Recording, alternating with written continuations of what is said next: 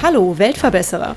Dies ist der Podcast für alle, die positiv und gleichzeitig achtsam in die Zukunft gehen wollen. Ein Podcast über Nachhaltigkeit, soziale Projekte und Innovation. Abonniere doch unseren Kanal und verpasse keine weitere Episode des Weltverbesserer Podcasts.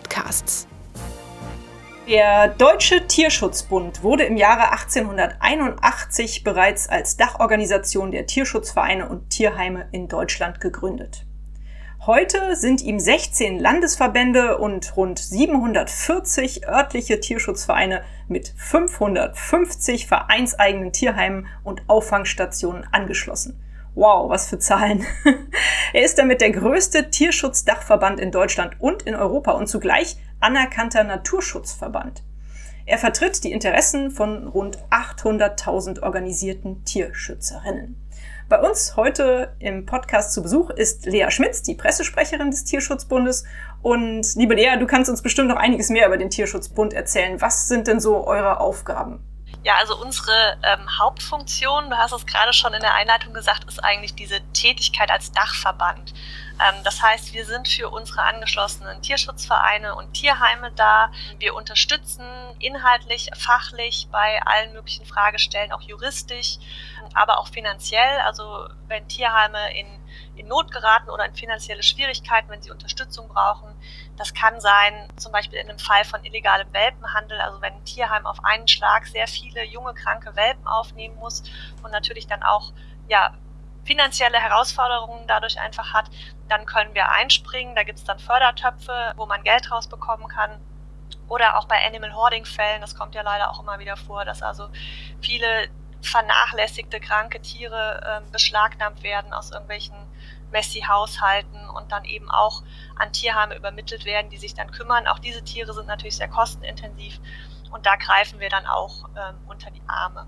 Und wir kämpfen natürlich auch auf dieser politischen Ebene für den Tierschutz, für das Ehrenamt, weil man einfach sagen muss, klar, die, die kleineren äh, Vereine vor Ort, die machen den praktischen Tierschutz, aber die haben halt auch einfach nicht die, die Möglichkeiten, ja, politisch irgendwie jetzt auf, auch auf Bundesebene was zu bewegen, was voranzubringen.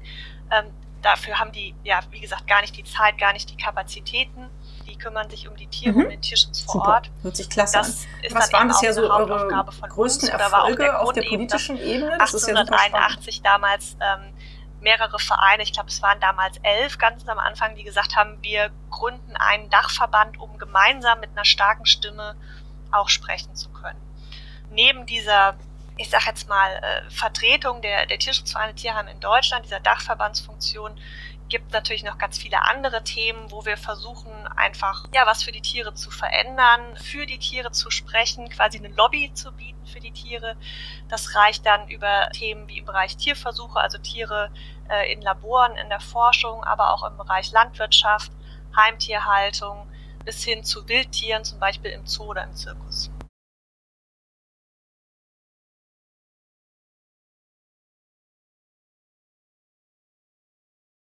Also ein Meilenstein war natürlich, dass vor äh, 20 Jahren der Tierschutz als Staatsziel ins Grundgesetz aufgenommen wurde. Also seitdem hat der Tierschutz auch Verfassungsrang. Das war sicherlich auch dem Deutschen Tierschutzbund zu verdanken, der da eben sehr viel für gekämpft hat. Und äh, ja, das, das ist natürlich ein, ein super wichtiger Tag gewesen oder wie gesagt ein Meilenstein, weil der Tierschutz seitdem eigentlich nicht mehr hinter anderen Dingen zurückstehen darf, wie Religionsfreiheit, Berufsfreiheit, ähm, die ja oft so ein bisschen entgegenstehen dem Tierschutzgedanken.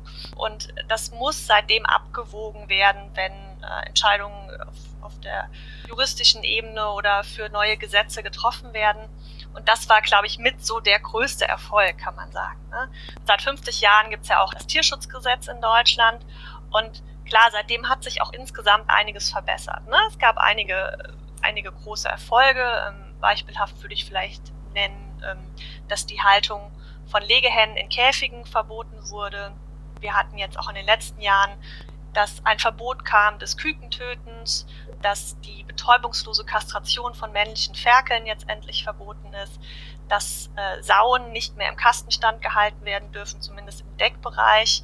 Also all das sind Erfolge. Finde ich super. Mit kleinen Schritten kommt man auch ich, vorwärts. sehr, sehr lange kämpfen Fall. musste. Sag mal, liebe Lea, seit wann bist du denn dabei sagen, jetzt beim Tierschutzbund? Die Mühlen sehr, sehr langsam, gerade auf der politischen Ebene, auf der Gesetzesebene, bis man da was verändert bekommt. Also die Leute fragen uns ja auch oft, ne, warum geht's nicht schneller? Warum ändert ihr nicht das Gesetz? Dann muss man immer erklären, so ja, wir sind ja nicht der Gesetzgeber, wir sind nur ein Verein und können natürlich versuchen, Druck zu machen, können Vorschläge reingeben. Und das ist dann oft ein sehr, sehr langer Prozess und oft sind es auch nur kleine Verbesserungen. Aber klar, über die Jahre sind es halt trotzdem wichtige Steps, die den Tierschutz doch immer weiter voranbringen. Der Weg ist noch lang, glaube ich. Es gibt noch zu viele Missstände, eigentlich in allen Bereichen. Ja, da werden wir weiter kämpfen und äh, weiter gucken, was wir tun können.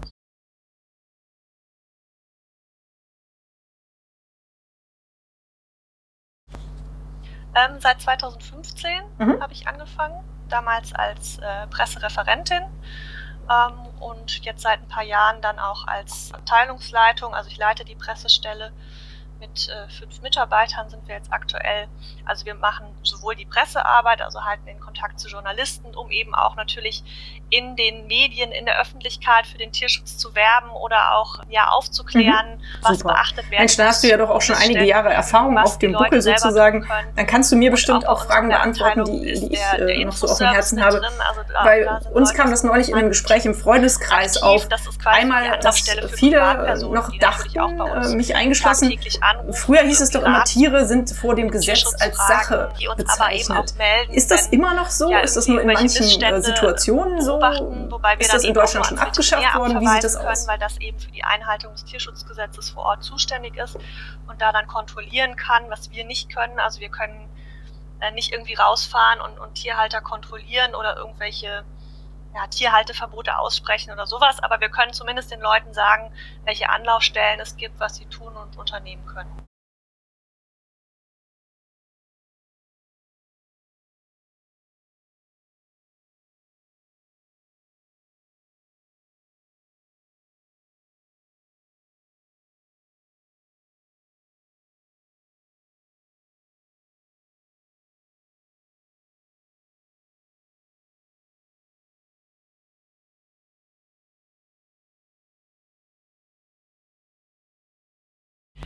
Das ist nur in manchen Situationen so. Also Tiere sind jetzt nicht Sachen wie äh, ein Sofa oder ein Regenschirm.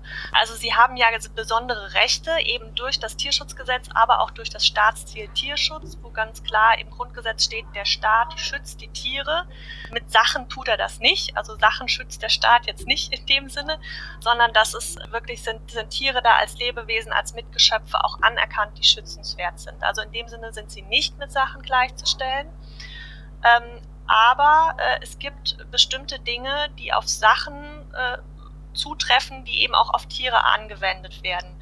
Dazu gehört zum Beispiel, dass ich ein Tier besitzen kann, wie eine Sache. Also wenn ich einen Hund habe, dann Super, bin ich der Besitzer. Das ist ja hervorragend, so soll es ja auch sein. Ähm, ich kann ein Tier Was genau wird denn eigentlich als ähm, Tierquälerei also das, äh, definiert? Ne, ist, ist da Wo auch gibt es da irgendwelche Grenzen? Wenn ich ähm, das Tier eines anderen mutwillig äh, verletze oder sogar töte, dann wird das zusätzlich äh, zur Tierquälerei auch noch als Sachbeschädigung gewertet. Da sind die Leute immer so ein bisschen erbost. Wie kann das sein? Irgendwie Sachbeschädigung. Ähm, juristisch gesehen ist es aber eigentlich ganz gut, weil ich halt zwei Delikte habe, die ähm, demjenigen angehängt werden, nämlich einmal die Tierquälerei und zusätzlich die Sachbeschädigung. Mhm. Also so gesehen ist es äh, in dem Sinne nicht verkehrt und dass es das gibt, ähm, aber unterm Strich, also Tiere sind natürlich keine Sachen, auch nicht laut Gesetz.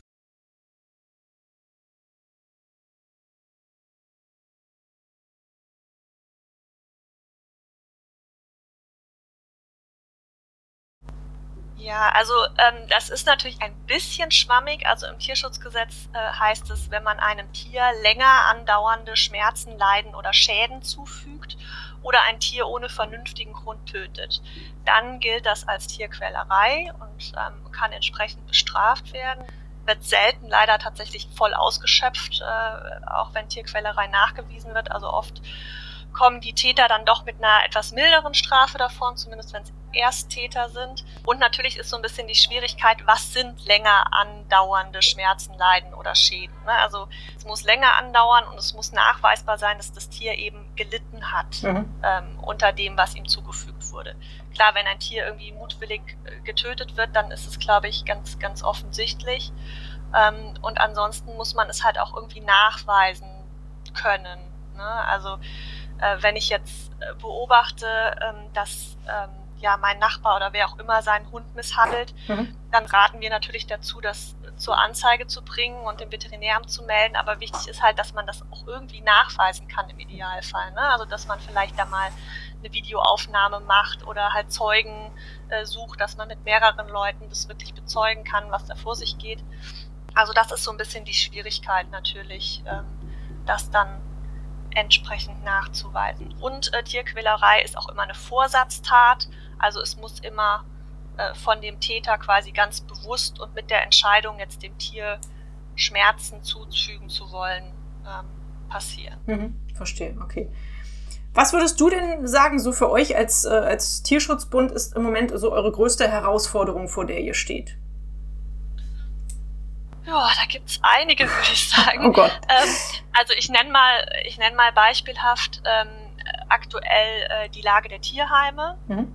Die uns natürlich als Dachverband äh, sehr bewegt und besorgt. Mhm. Ähm, Hintergrund ist einfach, dass jetzt während der Corona-Zeit viele Leute sich unüberlegt Haustiere angeschafft haben und wir jetzt gerade ähm, jetzt schon über einen längeren Zeitraum, aber gerade noch mal recht massiv spüren, dass viele dieser Tiere jetzt in den Tierheimen abgegeben werden, weil die Leute eben doch sagen, nee, ne, passt mir doch nicht so ganz, ähm, habe ich mir anders vorgestellt, Tier macht irgendwie Probleme, ich will in Urlaub fahren, äh, kostet so viel Geld, so die üblichen Gründe. Mhm. Das heißt, die Tierheime sind aktuell recht voll, teilweise an ihren Kapazitätsgrenzen. Es gab auch schon einige Tierheime, die jetzt Aufnahmestopps verhängt haben, die also gar keine Tiere mehr aufnehmen können. Und dazu kommt jetzt eben die finanzielle Lage, die ohnehin noch nie rosig war. Aber jetzt haben wir natürlich mit der Inflation die steigenden Kosten, auch für, für Energie, also auch im Tierheim spürt man da die steigenden Preise für, für Gas, aber auch für äh, Personal, also Mindestlohn wird angehoben. Ist ja auch gut und wichtig, aber äh, trifft die Tierheime natürlich, verursacht Mehrkosten. Ab Herbst gibt es eine Erhöhung äh, für Tierarztgebühren. Auch das wird die Tierheime treffen. Und die Spenden sind auch rückläufig. Also auch aufgrund der steigenden Preise hm. spenden die Leute tatsächlich weniger. Und das könnte die Tierheime wirklich ja, massiv an ihre Grenzen bringen. Hm. Und das ist so ein Thema, was uns gerade ja sehr bewegt, wo wir äh, natürlich versuchen zu helfen. Also ich habe es schon angesprochen, wir ja auch entsprechend Fördertöpfe haben, wo hm. wir Tierheimen unter die Arme greifen können wo wir aber jetzt auch nochmal verstärkt die Kommunen in die Pflicht nehmen, dass sie einfach ähm, den Tierheimen stärker unter die Arme greifen, weil die Tierheime eben auch im Auftrag der Kommunen, was viele oft nicht wissen, Fundtiere betreuen, dafür aber unzureichend entlohnt werden. Also die Kommunen zahlen da die Kosten nicht deckend. Und wir appellieren auch ähm, an den, an den Bund, dass er da aktiv wird, weil Kommunen und Länder halt leider häufig zu wenig tun. Ja, ähm, also dass es da auch. Habt ihr so ein äh, allgemeines Leitbild, äh, nach dem ihr euch immer richtet? Aber auch, dass bestimmte Tool? Maßnahmen ergriffen werden. Zum Beispiel, dass endlich der Handel von Tieren über das Internet äh, eingeschränkt oder reglementiert wird, dass halt nicht mehr einfach jeder irgendwie online sein Tier shoppen kann, wie halt so eine Ware oder Sache, mhm. sondern dass da zumindest bestimmte Voraussetzungen gelten.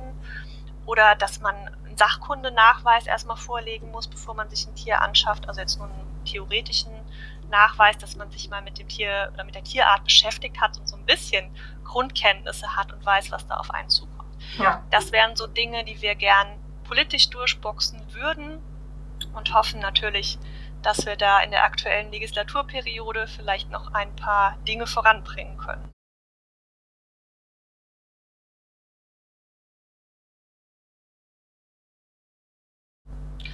Ja, es gibt ein Leitbild, das findet man auch ähm, bei uns auf der Webseite. Also wir sagen zum Beispiel immer, wir stehen für Tierschutz mit Herz und Verstand, mhm. also natürlich mit ganz viel Emotionen, aber ähm, eben auch ja mit Verstand, dass man also wirklich ähm, auch guckt, welche, welche Schritte mhm. kann man gehen, Klasse, was macht Sinn, an. was kann man fordern. Was ich frage meine Interviewgäste glaub, immer nach einer Geschichte, bekannt, die sie gerne mit uns teilen so möchten. Das kann irgendwas total Witziges sein, irgendwas total Verrücktes oder was, was besonders herzerwärmend war. Irgendwas, was dir in Erinnerung geblieben ist von deiner Zeit bei der Arbeit beim Tierschutzbund bisher. Magst du eine Geschichte mit uns teilen? Aber das sind so Punkte, wo wir ein Verband sind, der sagen, das ist äh, nicht unbedingt realistisch jetzt in den nächsten Jahren und wir gucken dann, was können wir tun, um die Situation der Tiere zu verbessern. Mhm. Also das sind dann eher diese kleinen Schritte, vielleicht mit dem langfristigen Ziel natürlich trotzdem die Tierhaltung zu minimieren und mehr Leute natürlich auch zu pflanzlicher Ernährung zu bewegen. Wir gehen da immer so ein bisschen mit Verstand und äh, realen Blick vielleicht dran.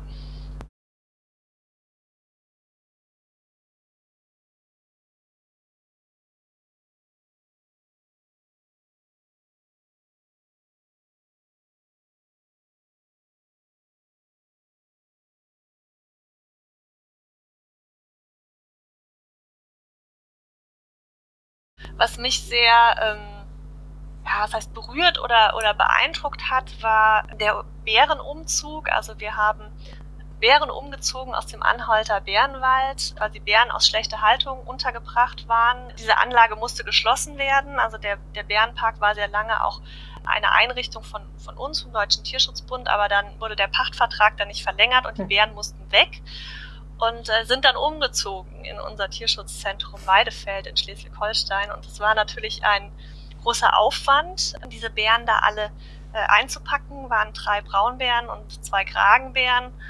Und ich durfte dabei sein.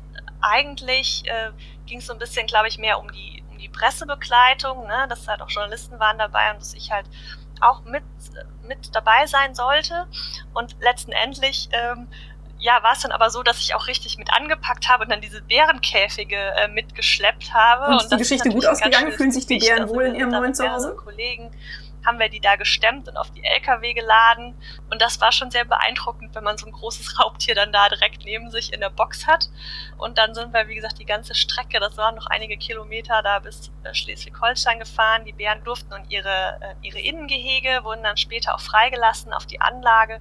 Und das sind natürlich so schöne Momente, ähm, insbesondere für mich, weil ich muss gestehen, ich habe ja die meiste Zeit des Jahres doch eher so einen klassischen Bürojob, ne, wo ich am PC sitze und oder am Telefon bin und halt Journalistenfragen beantworte, Interviews gebe.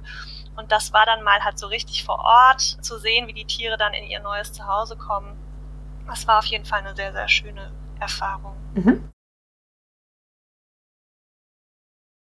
Ja, alles gut. Also die sind da sehr happy, sind auch mittlerweile schon eine neue Bärin ist dazugekommen, ähm, die jetzt äh, aus der Ukraine. Ja, das glaube ich, dass, äh, dass einem sowas in Erinnerung bleibt. Du hast mir ja eben äh, schon im Vorgespräch verraten, dass du Hunde hast oder einen Hund hast. Erzähl mir doch mal von deiner Hunde-Lebensgeschichte. Wann sind denn das erste Mal Hunde in dein Leben getreten und seit wann hast du die Hunde die der Bären jetzt sogar noch mal angewachsen ist. Und ja, die fühlen sich, glaube ich, pudelwohl. Also schön zu sehen, auch wenn man halt die Bilder kennt von ganz früher. Ne? Die kommen dann irgendwo aus wirklich schlechten Haltungen, ähm, kleinen Käfigen, aus irgendwelchen Tierparks, teilweise eben auch aus dem Ausland äh, wo sie in irgendwelchen Restaurants ja im Käfig saßen und da die Gäste irgendwie belustigen sollten. Hm. Und wenn man die dann heute sieht, ne, auf ihrer Anlage mit, mit Schlafhöhlen und Bäumen und Büchen und Badesee, also das ist schon ein ganz schöner Unterschied.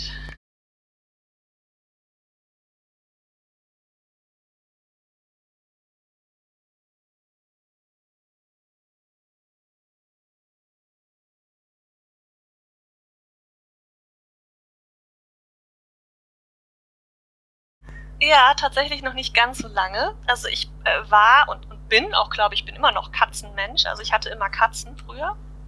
Und dann vor mittlerweile, ich glaube, es sind vier oder fünf Jahre, ähm, kam der Hund in mein Leben. Also es war so, dass ich dann, äh, nachdem auch meine letzte Katze verstorben ist, also ganz lange hatte ich dann kein Tier, so wie das dann immer so ist. Ne? Man trauert dann irgendwie ganz lange. Und dann habe ich immer gesagt, wenn ich jetzt nochmal mir ein Tier anschaffe, dann einen Hund, mhm. weil das eben besser vereinbar ist mit meinem Leben. Ne? Mhm. So ich, ähm, ich bin noch viel irgendwie dann hier und da mal unterwegs ähm, und äh, ja, sitze natürlich irgendwie viel im Büro und ein Hund kann ich eben auch mit zur Arbeit nehmen. Das ist beim Tierschutzbund natürlich äh, erlaubt und viele Kollegen haben auch Hunde. Also ich glaube, wir haben mittlerweile bald 20 Hunde da irgendwie in den Büros. Und deshalb war, da habe ich immer so schon geäußert, ja, irgendwann wird's mal, irgendwann wird's mal ein Hund. Und dann hatte ich eine liebe Kollegin, die dann äh, regelmäßig äh, mich auf äh, Hunde aus Tierheimen und Tierschutzvereinen hingewiesen hat und mir immer geschickt hat, hier, guck mal der, guck mal der, wäre der nix. Und so rutscht man dann da doch so ein bisschen rein und dann ging es doch schneller als gedacht, dass ich dann bei einem Tierschutzverein angefragt habe wegen einem Hund, der auf der Webseite war. Der war dann allerdings leider schon versprochen oder hatte schon Interessenten. Und äh, die Vereinsvorsitzende schickte mir dann aber Fotos äh, von einer Hündin aus Rumänien. Also ist ein Verein, der im Auslandstierschutz aktiv ist. Und sagte, die kommt jetzt demnächst nach Deutschland und ob ich mir das vorstellen könnte. Und dann habe ich direkt gesagt, ja, passt so in mein Beuteschema. Ne? so rein optisch, mehr konnte ich ja erstmal nicht sagen. Und die kam dann auch erstmal auf Pflegestelle, die Hündin.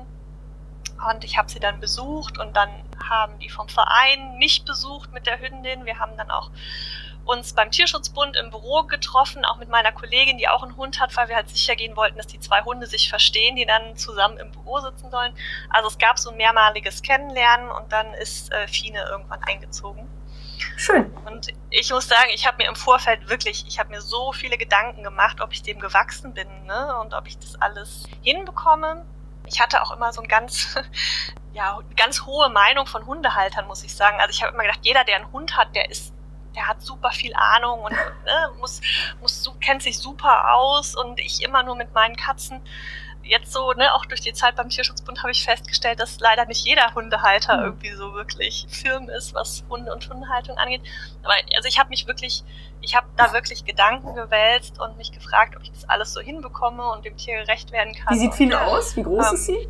Ja, es hat sich aber ganz gut und ganz schnell dann irgendwie eingegroovt und ich äh, muss auch gestehen, dass Fine halt super unproblematisch war von Anfang an. Also ich habe da echt einen Glücksgriff gemacht.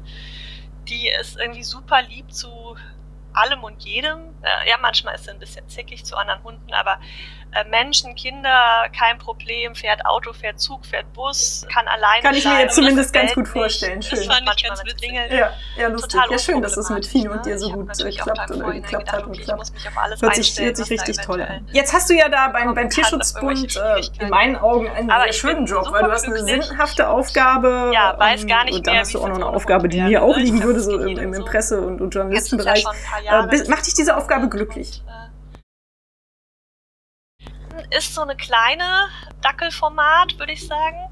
Mischlingshündin mit so rotbraunem Fell. Schön. Ein bisschen Fuch fuchsmäßig, sage ich immer. Ähm, also ein, ein Hundehalter, der mich mal angesprochen hat beim Gassi gehen und ich meinte dann so, ja, Dackel ist wahrscheinlich drin. Der meinte dann irgendwie vorne Dackel, hinten Corgi. Ich weiß nicht, ob es das, das trifft.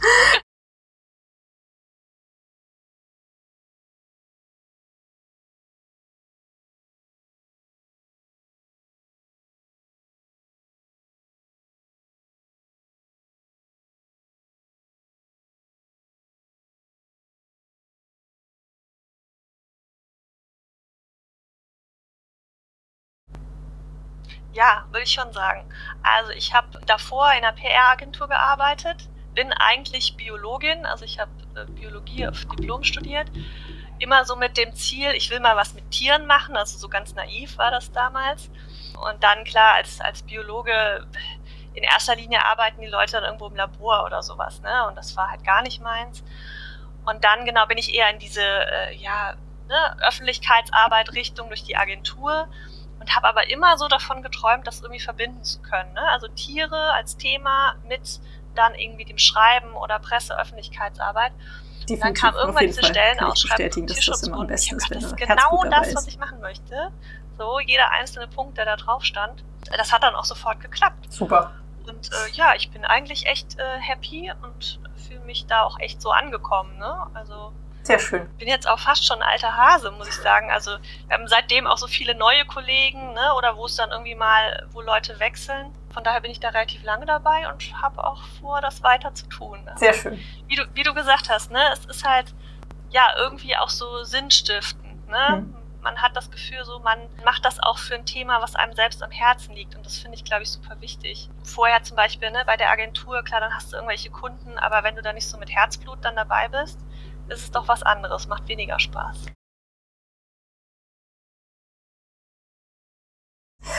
Siehst du dich und eure Organisation denn als Weltverbesserer? Das ist natürlich ein großes Wort, ne?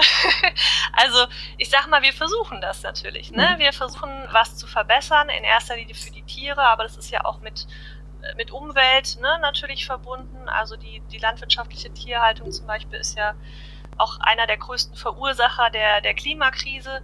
Und natürlich geht es darum, etwas zu verbessern für die Tiere, für die Umwelt es geht halt manchmal nur in kleinen Schritten voran. Ne? Das hatte ich schon gesagt. Das ist dann auch manchmal frustrierend, wenn man dann keinen Erfolg hat oder wenn es Kompromisse gibt, ne? gerade so im politischen Bereich, so das, was man maximal gerne rausholen würde, das ist meistens nicht drin, sondern es wird sich dann oft in der Mitte irgendwie geeinigt, weil man muss ja immer sehen, es gibt ja auch immer noch die andere Seite. Ne?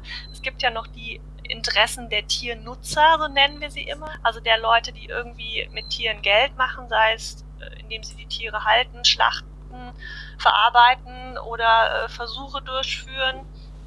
Ja, und die natürlich auch eine sehr, sehr große Lobby haben mhm. und versuchen genau das Gegenteil zu erreichen. Ja.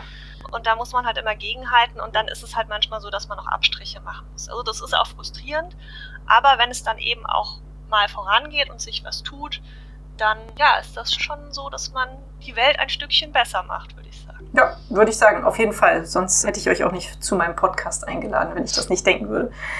Was müsste denn deiner Ansicht nach, jetzt hast du ja schon ein paar Ansätze von, von euch als Organisation gebracht, was müsste deiner Ansicht nach denn passieren, damit die Welt ein Stückchen besser wird, wenn du jetzt zum Beispiel drei Wünsche frei hättest?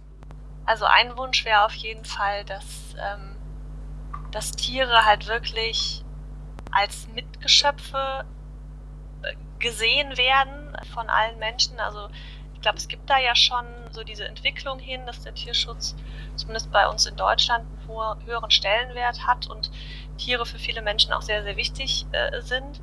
Aber manchmal steht dann doch der Nutzen des Tieres noch im Vordergrund. Ne? Und dass man doch mehr die Bedürfnisse des Tieres sieht und äh, dass der Mensch nicht immer so auf seinen eigenen Nutzen und seinen eigenen Vorteil schaut denn die Tiere können ja nicht für sich entscheiden. So, so wir, wir entscheiden oft für die Tiere oder wir, ja, wir sagen, was wir mit denen machen dürfen.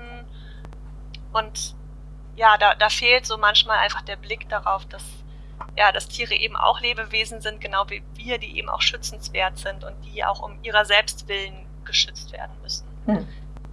Ja, ein großes Thema, was mich persönlich auch immer sehr, sehr bewegt, ist das Thema Tierversuche. Mhm. Da ist es ja leider so, das sagen auch dann die Vertreter, die Tierversuche machen und befürworten, dass man eben noch nicht alle Tierversuche oder noch nicht auf alle Tierversuche verzichten kann, dass mhm. wir sie halt brauchen. Da würde ich mir aber dann halt auch wünschen, dass, was halt bis heute wirklich unzureichend ist, dass man zumindest versucht, Tierversuche zu ersetzen. Also es gibt ja Alternativmethoden, die ohne Tierleid auskommen, die einfach viel, viel stärker gefördert werden müssten und noch mehr erforscht werden müssten. Und ich glaube, wenn da die entsprechenden Mittel und ja, Ambitionen reinfließen würden, dann wäre man da wahrscheinlich auch schon sehr, sehr viel weiter. Weil das ist natürlich auch so ein Thema, wo wir quasi mit dem Nutzen für den Menschen argumentieren. Ne? Ähm, weil wir halt uns schützen wollen als Menschen, testen wir an Tieren. Und ob das immer so ethisch gerechtfertigt ist, möchte ich mal in Frage stellen, ne? dass andere Wesen ähm, zu unseren Gunsten leiden und, und ja. sterben müssen und erheblich leiden müssen. Also da muss einfach sich noch ganz, ganz viel bewegen, zumal Tierversuche ja auch einfach oft nicht auf den Menschen übertragbar sind. Ne? Das wird ja auch oft nicht gesehen, dass der Mensch irgendwie keine 70, 80 Kilo Maus ist, sondern dass wir ganz anders leben als Mäuse leben. Und deshalb, wenn eine Maus ähm, ja auf eine bestimmte Art und Weise auf, auf ein bestimmtes Mittel oder auf einen bestimmten Zustand irgendwie reagiert, das nicht heißt, dass es bei Menschen genauso ist. Also von daher sind Tierversuche auch vielfach oft unsinnig. Da muss auf jeden Fall was passieren. Also das, das würde ich mir wirklich wünschen, dass sich da in den nächsten Jahren auf jeden Fall was tut. Mhm. Einen Wunsch hättest du noch, ja. wenn dir noch was einfällt.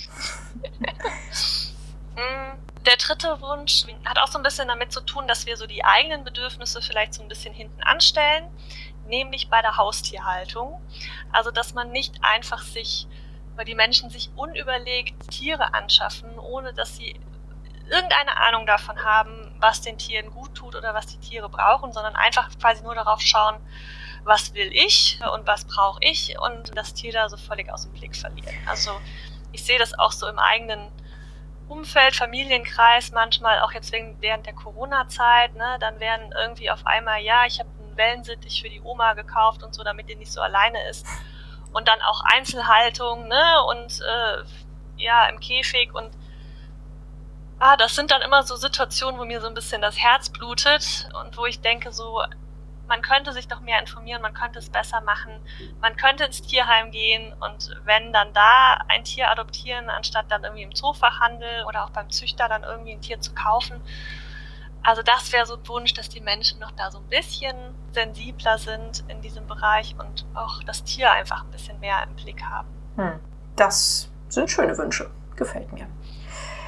Was kann man denn tun, wenn die Hörerinnen jetzt Lust haben, euch zu unterstützen, euch zu helfen, wenn die sagen, wow, Tierschutzbund, tolle Organisation, wir würden gerne helfen, dass das äh, weiterhin so besteht oder weiter vorangeht mit den politischen Entscheidungen, auch die ihr da versucht zu beeinflussen. Was kann man tun, um euch zu helfen? Also wir sind natürlich als gemeinnütziger Verband ähm, einfach auch auf Spendengelder angewiesen. Ähm, also wir finanzieren uns quasi nur durch, Spendengelder. Das heißt, wer da die Möglichkeit hat zu spenden oder man kann auch Mitglied werden, Fördermitglied, dass man quasi im Jahr so einen Mitgliedsbeitrag zahlt, das hilft natürlich enorm. Es gibt auch andere Möglichkeiten. Man kann zum Beispiel auch solche Geschenkpatenschaften verschenken oder selber Pate werden. Also es gibt Patentiere, die in unserem Tierschutzzentrum ähm, in Weidefeld leben. Ähm, wo man Pate werden kann für dieses Tier. Das heißt, monatlich auch einen Beitrag zahlt, damit dieses Tier eben gut versorgt ist. Das sind eben so die finanziellen Möglichkeiten, sag ich mal. Dann natürlich kann man uns unterstützen, indem man ja einfach unsere Themen teilt, verbreitet, sei es jetzt irgendwie über Social Media oder natürlich so im, in Diskussionen im eigenen bekannten Freundeskreis, indem man Petitionen unterstützt, die wir befürworten. Also wir haben jetzt gerade auch am Laufen zwei europäische Bürgerinitiativen zum einen im Bereich Tierversuche, zum anderen im Bereich Pelztierhaltung, die wirklich von vielen ähm, europäischen Tierschutzorganisationen gemeinsam getragen werden, wo man äh, dann im Internet seine Stimme geben kann. Also auch das ist natürlich eine Unterstützung ähm, für den Tierschutz. Man kann zu Aktionen gehen, Demos, also auch da haben wir manchmal so kleinere Aktionen. Wir sind aber zum Beispiel immer im Januar auch im Rahmen der Grünen Woche bei der großen Wir haben es satt Demo in Berlin. Also wer sich da anschließen möchte und kann, das sind auch immer so Möglichkeiten, wo man selber mal seine, seine Stimme erheben kann. Oder halt irgendwie Aktionen, die sind auch oft jetzt äh, letzten Jahre natürlich online äh, gewesen, wo man sich beteiligen kann. Und man kann natürlich auch, äh, nicht jetzt uns direkt als Dachverband, aber die uns angeschlossenen Tierheime, Tierschutzvereine vor Ort unterstützen, auch durch Spenden, durch Mitgliedschaften oder auch einfach, indem man halt, wenn man sich für ein Tier interessiert, erstmal ins Tierheim geht und dort nach einem passenden Partner auf vier Pfoten schaut. Mhm. Super. Habt ihr einen Newsletter, den man auf eurer Homepage abonnieren kann, um eure Aktionen auch mitzubekommen? Ja, Newsletter pausiert gerade tatsächlich. Also wer sich informieren möchte über unsere Themen, was wir so machen, das geht am besten über die Social Media Kanäle, also Facebook, Instagram, Twitter sind wir unterwegs. Mhm. Da gerne abonnieren, da bekommt man dann eigentlich alles mit. Super. Wie sieht es mit ehrenamtlichem Engagement aus? Kann man sich bei euch im äh, Tierschutzbund auch ehrenamtlich engagieren oder geht man da lieber lokal zu den einzelnen Tierheimen? Also im Deutschen Tierschutzbund selber, im Dachverband, sind wir tatsächlich alle hauptamtlich aktiv oder mhm. haben auch das große Glück, muss man ja sagen. Das gibt es ja auch nicht überall, dass man damit dann auch sein täglich Brot sozusagen verdienen kann. Und deshalb genau im Ehrenamt auf jeden Fall an den örtlichen Tierschutzverein wenden. Die sind immer auch darauf angewiesen, dass es Helfer gibt, die ja mit Hunden Gassi gehen, zum Katzenstreicheln kommen, um die Katzen eben so ein bisschen an Menschen zu gewöhnen, wenn die ein bisschen scheuer sind oder die auch einfach mal mit anpacken, vielleicht im Büro aushelfen. Also viele Tierheime sind wirklich äh, darauf angewiesen, dass Leute ehrenamtlich sich engagieren, weil sie eben sich die Hauptamtlichen äh, nicht komplett leisten können. Also in der Regel sind natürlich die Tierpfleger sind ähm, hauptamtlich angestellt in einem Tierheim, aber die können in der Regel halt den kompletten Tierheimbetrieb auch nicht alleine stemmen. Deshalb würde ich da empfehlen, einfach mal nachhören, ob Bedarf besteht. Wichtig ist, äh, gerade bei so Sachen wie Gassi gehen, dass man regelmäßig das auch einrichten kann. Also meist ist es dann so, dass zum Beispiel es einen speziellen Zeitplan dann auch gibt, wie die Gassi-Gänger sich einteilen. Ähm, also schwierig ist wahrscheinlich, wenn man sagt, ich will einmal mit einem Hund gehen und dann vielleicht wieder in drei Monaten oder so. Ne? Also das wird wahrscheinlich nicht funktionieren. Aber wenn man die Möglichkeit hat, in regelmäßigen Abständen, dann bekommt man zum Beispiel einen Hund irgendwie zugeteilt oder so oder mehrere, je nachdem, wie viel Zeit man hat, sodass da auch eben eine Bindung entstehen kann ne, zu dem Tier, wenn man dann wirklich die Möglichkeit hat, da öfter zu regelmäßigen Zeiten zu kommen. Schön. Klasse, hört sich gut an. Ja, das sind doch schon mal schöne Vorschläge, um sich da zu engagieren, wenn man dem Thema sich nah fühlt. Hervorragend. Mm, wie stehst du denn persönlich, in meinem Weltverbesserer-Podcast geht es ja auch um Nachhaltigkeit und soziales Engagement. Wie stehst du denn persönlich dazu? Engagierst du dich neben deinem Beruf noch irgendwo ehrenamtlich und, und wie kommt Nachhaltigkeit in deinem Leben vor? Ja, und das Thema Nachhaltigkeit also spielt natürlich eine Rolle. Also ich habe zum Beispiel selber auch überhaupt kein Auto, mache alles mit den öffentlichen oder halt zu Fuß irgendwie. Das ist auch ganz gut machbar. Also ich wohne ja in Bonn, habe da natürlich das Glück, dass ich jetzt auch eine gute, gute Anbindung habe. Ne? Ähm, würde jetzt mal sagen, dass ich auch nicht irgendwie auf großem Fuß lebe und ja, zum Beispiel so Flugreisen oder so, ne? Das ist bei mir auch eher die Seltenheit, dass das mal äh, vorkommt. Und dann von der, von der Ernährung schaue ich natürlich auch. Ne? Also ich bin jetzt nicht vegan, muss ich gestehen, aber vegetarisch äh, unterwegs und versuche natürlich so viele pflanzliche äh, Produkte wie möglich äh, einzubauen. Geht sicher noch mehr nach oben, muss ich gestehen. Ähm, ist halt auch ein Weg dahin. Ja, das sind so ne, Aspekte oder halt Müllvermeidung natürlich, ne, worauf man irgendwie so achtet, dann mal das, das feste Shampoo statt das Flüssig-Shampoo in der Plastiktube und so weiter. Also ja, schön, sehr gut. Energie sparen. Aber ja, was glaube ich jeder eigentlich ja, eigentlich sind das so kleine Schritte, wie du sagst, die man eigentlich so am Rande leisten kann, die eigentlich jeder machen sollte. Aber ich glaube, es ist leider immer noch nicht bei jedem angekommen. Wahrscheinlich die Hörerinnen dieses Podcasts schon. Ja, wahrscheinlich. Ja, aber weil wir alle irgendwie so eine Bubble sind. Aber ja, ich finde es trotzdem immer wieder schön, wenn man das nochmal wiederholt, was man alles so im Grunde genommen, ja, was du sagst, nebenbei so alles tun kann, damit die Welt ein bisschen besser wieder wird oder besser wird insgesamt. Das finde ich schon ganz gut. Ja, super. Und dann sind wir auch schon am Ende des Gesprächs angekommen. Hast du einen schönen Buchtipp für uns? Ein, ein Buch, was dich in letzter Zeit einfach total begeistert hast, sodass du es gerne weiterempfehlen möchtest? Oder auch gerne ein Buch, was mit der Thematik ähm, Tierschutz, Umweltschutz zu tun hat, was du empfehlen kannst? Dann nenn uns das sehr gerne. Die Bücher sind erhältlich bei booklooker.de, dem Marktplatz für Bücher. Genau, also mein Buchtipp wäre ein Kinderbuch tatsächlich mit dem Titel Keine bösen Tiere. Das ist mir vor einiger Zeit mal in der Buchhandlung in die Hände gefallen und das fand ich sehr schön aufgemacht, weil es so viele Vorurteile darstellt, die es gegenüber bestimmten Tierarten gibt und dann mit diesen Vorurteilen aber aufräumt.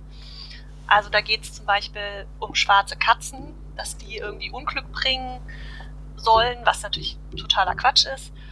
Oder um Stadttauben, dass dass die irgendwie dreckig sind oder dass man da, äh, ne, so dieses Ratten der Lüfte, dieses, was man immer so hört, dass das eigentlich ganz liebenswerte, tolle Tiere sind, die wir dazu gebracht haben, sozusagen, dass sie in unseren Städten da auch leider so ein bisschen hin, dahin vegetieren müssen, also dass der Mensch da eben auch eine Verantwortung trägt, was auch ganz toll passt zu unserer Kampagne, die wir haben, Respekt Taube. Deshalb gefiel mir das, glaube ich, auch so gut, wir uns auch für Stadttauben stark machen Mhm. Also da sind so verschiedene Tiere, oder auch Spinnen, ne? So, äh, Spinnen sind irgendwie eklig und so. Also da sind viele Tierarten so vorgestellt und sehr kindgerecht und dann wird mit den Vorurteilen aufgeräumt und das hat mir sehr, sehr gut gefallen. Hört sich schön an. direkt angesprochen.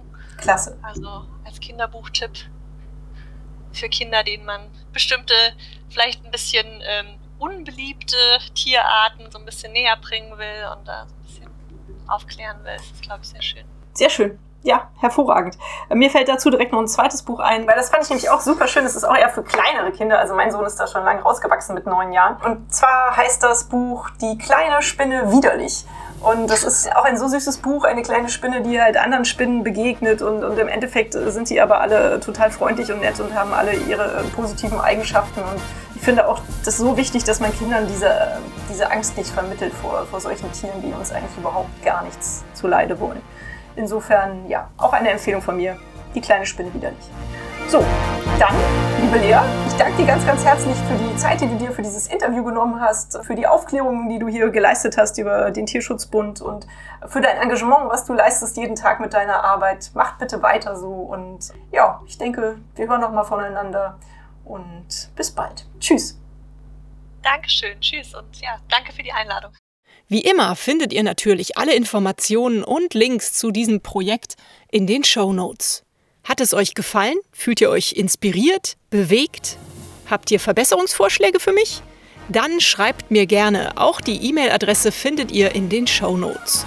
Abonniert doch den Weltverbesserer Podcast, dann verpasst ihr keine Episode mehr. Teilt, liked und kommentiert diese Folge des Weltverbesserer Podcasts. Ich würde mich sehr freuen. Vielen Dank dafür und bis bald, eure Birte.